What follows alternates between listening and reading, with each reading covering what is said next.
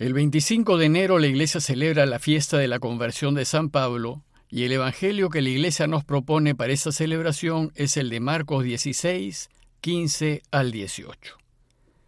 En aquel tiempo se apareció Jesús a los once y les dijo, Vayan al mundo entero y proclamen el Evangelio a toda la creación. El que cree y se bautice, se salvará. El que se resista a creer, será condenado. A los que crean los acompañarán estos signos. Echarán demonios en mi nombre, hablarán lenguas nuevas, cogerán serpientes en sus manos, y si beben un veneno mortal, no les hará daño. Impondrán las manos a los enfermos y quedarán sanos. El texto que la Iglesia nos propone hoy para celebrar la conversión de Pablo es el final del Evangelio de Marcos, pues en él Jesús nos envía al mundo entero a proclamar la buena noticia del reinado de Dios. Y eso fue precisamente lo que hizo San Pablo. Es importante saber que Pablo nació en Tarso, una ciudad que actualmente se encuentra al sur de Turquía. Tarso era una ciudad romana y en consecuencia quien nacía allí tenía ciudadanía romana. El ser ciudadano romano le permitirá a Pablo, hacia el final de su vida, viajar a Roma para ser juzgado de sus actos por el mismo emperador. Pero, no obstante ser ciudadano romano, Pablo era un judío a carta cabal. Escribe de sí mismo a los filipenses en 3.5.6, diciéndoles con orgullo, Como verdadero judío fui circuncidado al octavo día. Soy del linaje de Israel y de la tribu de Benjamín, es decir, hebreo e hijo de hebreos. Y en cuanto a la ley, soy fariseo, es decir, observante estricto de la ley de Moisés. En cuanto al celo, perseguidor de la iglesia, y en cuanto a la justicia de la ley, intachable. Tuvo una excelente formación en el judaísmo, pues se sabe que fue discípulo de Gamaliel, un destacado maestro de la ley judía en Jerusalén. Y estando en Tarso, es muy probable que se haya formado muy bien en la cultura griega. Su nombre judío fue Saulo, y así lo conocerán todos durante su primera época de cristiano. Bueno, pues como saben, luego de la resurrección de Jesús, los discípulos salieron sin miedo a contar a todos acerca de Jesús y su resurrección. Muchos del pueblo se sintieron tocados por este anuncio y entraron a formar parte de la iglesia. Pero en sus inicios, el cristianismo fue visto por los judíos como un grupo que actuaba al margen de la ley de Moisés actuaban con mucha libertad y por poner a Dios primero, con frecuencia se saltaban algunas normas de la ley. Y esto molestaba mucho a los judíos y ciertamente molestaba mucho al fariseo Saulo, un fiel cumplidor de lo que decía Moisés. Sucedió que en torno al año 37 después de Cristo, las autoridades religiosas judías mataron a pedradas al diácono Esteban, y ello originó una persecución muy fuerte de judíos contra cristianos. Saulo fue testigo de la muerte de Esteban y además participó en las primeras persecuciones contra la iglesia. A causa de las persecuciones, muchos cristianos abandonaron Jerusalén y terminaron llevando la buena noticia de Jesús a otros pueblos. Entonces las autoridades judías los siguieron nos cuenta Lucas en Hechos 9, 1 al 2, que Saulo, respirando todavía amenazas y muertes contra los discípulos del Señor, se presentó al sumo sacerdote y le pidió cartas para las sinagogas de Damasco, en el norte, para que si encontraba algunos seguidores del camino, hombres o mujeres, los pudiese llevar atados a Jerusalén. Y sucedió entonces, en camino a Damasco, que enseguecido por la furia y lleno de deseos de atrapar a cuanto cristiano podía, Saulo vivió una indescriptible experiencia espiritual. Dice Hechos 9, 3 al 6, que cuando estaba cerca de Damasco, de repente lo rodeó una luz venida del cielo, cayó en tierra y oyó una voz que le decía, Saulo, Saulo, ¿por qué me persigues? Él respondió, ¿quién eres, Señor? Contestó él, yo soy Jesús a quien tú persigues. Pero levántate, entra en la ciudad y se te dirá lo que debes hacer. El libro de los Hechos cuenta que los otros que iban con él se detuvieron mudos de espanto, pues oían la voz, pero no veían a nadie. Bueno, pues después de esta extraordinaria experiencia espiritual, Saulo quedó ciego. Ya no veía, no veía con claridad lo que la ley de Moisés exigía, y todo lo que hasta ese entonces era su mundo y que había valorado y apreciado por encima de todo, dejó de tener sentido, y parecía que ya nada tenía sentido. Pero tampoco veía claramente la propuesta cristiana. Entonces lo llevaron a la ciudad y se pasó tres días sin comer ni beber. Saulo vivió tres días de ayuno tratando de comprender lo que le había sucedido, tratando de aclararse, tratando de entender, tratando de ver.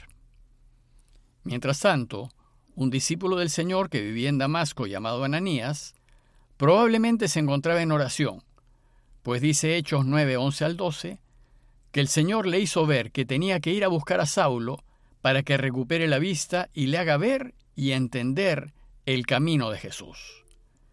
Dice el texto que el Señor le dijo, Levántate y vete a la calle recta, y pregunta en casa de Judas por uno de Tarso llamado Saulo. Mira, está en oración y ha visto que un hombre llamado Ananías entraba y le imponía las manos para devolverle la vista. Ananías se resistió, pues sabía que Saulo era un perseguidor de la iglesia.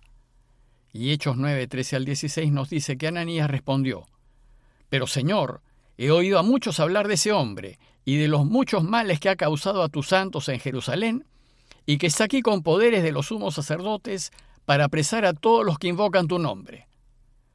Sin embargo, Dios le contestó, Anda pues, este mes un instrumento de elección para que lleve mi nombre ante los gentiles, los reyes y los hijos de Israel.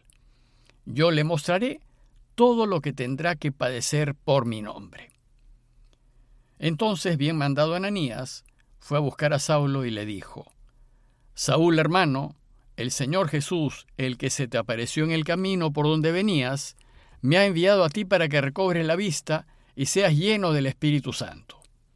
Y al instante cayeron de sus ojos unas como escamas, y recobró la vista, se levantó y fue bautizado. Al caérsele de los ojos esas como escamas, se le abrió el corazón. Y Saulo empezó a ver y a entender la coherencia y la claridad del camino de Jesús. Y fue tal la luz que recibió que recobró totalmente a la vista y pidió ser bautizado. Bueno, pues fue tan extraordinario el encuentro que Saulo tuvo con Dios en el camino a Damasco que le cambió radicalmente la vida y vivió una conversión de 180 grados, al punto que pidió formar parte de aquellos a quienes vino a perseguir y a encarcelar. Dice Hechos 9, 19, 20 que estuvo algunos días con los discípulos de Damasco y enseguida se puso a predicar a Jesús en las sinagogas, diciendo que Él era el Hijo de Dios. Su conversión fue tan profunda y radical que la gente no lo podía creer. Pero él, dice Hechos 9:22, se crecía y confundía a los judíos que vivían en Damasco, demostrándoles que Jesús era realmente el Cristo. Resulta impresionante que este fariseo perseguidor de los cristianos esté ahora anunciando lo mismo que anuncian los cristianos, que efectivamente Jesús es el Mesías, el Hijo de Dios. Y entonces Saulo pasó de ser perseguidor de la iglesia a ser un perseguido, pues dice Hechos 9:23 que como consecuencia de lo que empezó a hacer, los judíos tomaron la decisión de matarlo. Sin embargo, el libro de Hechos cuenta que la iglesia lo protegió y lo llevó a Tarso. Posteriormente Saulo aparecerá con Bernabé en Antioquía, y en Antioquía Saulo se interesó mucho por la conversión de los gentiles, de los no judíos. Antioquía, que antes quedaba en Siria y hoy queda al sur de Turquía, fue un centro importantísimo de difusión del cristianismo. Fue tan importante que, según Hechos 11:26, en Antioquía fue donde por primera vez los discípulos recibieron el nombre de cristianos. Más adelante, Hechos cuenta que la iglesia de Antioquía recibió la orden del Señor de enviar a Saulo y a Bernabé a anunciar la buena noticia de Jesús a los judíos que estaban en tierras lejanas. De esta manera, Saulo inició su primer viaje misionero, dirigido principalmente a convertir al cristianismo a los judíos que vivían en Chipre y en la región de Galacia, hoy en Turquía. Pero estando en Antioquía de Pisidia, los judíos rechazaron su predicación y entonces se volvió hacia los gentiles. Dice Hechos 13, 44, 46, que el sábado siguiente se congregó casi toda la ciudad para escuchar la palabra de Dios. Los judíos al ver a la multitud se llenaron de envidia y contradecían con blasfemias cuanto Pablo decía. Entonces Pablo y Bernabé dijeron con valentía, era necesario anunciarles a ustedes en primer lugar la palabra de Dios, pero ya que la rechazan y ustedes mismos no se juzgan dignos de la vida eterna, miren que nos volvemos a los gentiles.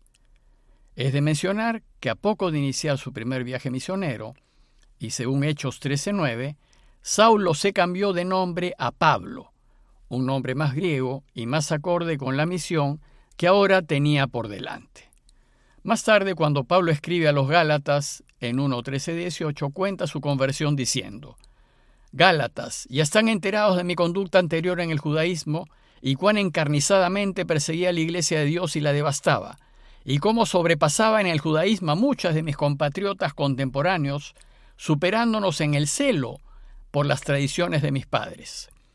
Pero cuando aquel que me separó desde el seno de mi madre y me llamó por su gracia, tuvo a bien revelar en mí a su Hijo, para que lo anunciase entre los gentiles, mi respuesta inmediata fue no pedir consejo ni a la carne ni a la sangre. Y no fui a Jerusalén, donde los apóstoles anteriores a mí sino me fui a Arabia y luego volví a Damasco, y después de tres años subí a Jerusalén para conocer a Cefas y permanecí quince días en su compañía. El libro de los Hechos nos cuenta de otros dos viajes misioneros más que realizó Pablo, dirigidos al anuncio de la buena noticia a los no judíos, es decir, a los paganos. Bueno, pues gracias al increíble empuje misionero de Pablo que brotó de su conversión, hoy somos nosotros cristianos. Por eso el Evangelio de hoy habla del envío. Hoy la iglesia celebra la conversión de Pablo, pues gracias a ella la buena noticia se abrió al mundo entero y ha llegado hasta nosotros. Pidámosle pues a Dios su gracia para que también nosotros nos convirtamos y para que también salgamos al mundo a anunciar con nuestro testimonio de vida que Jesús es el Señor y que quien sigue su camino vivirá para siempre. Parroquia de Fátima, Miraflores, Lima.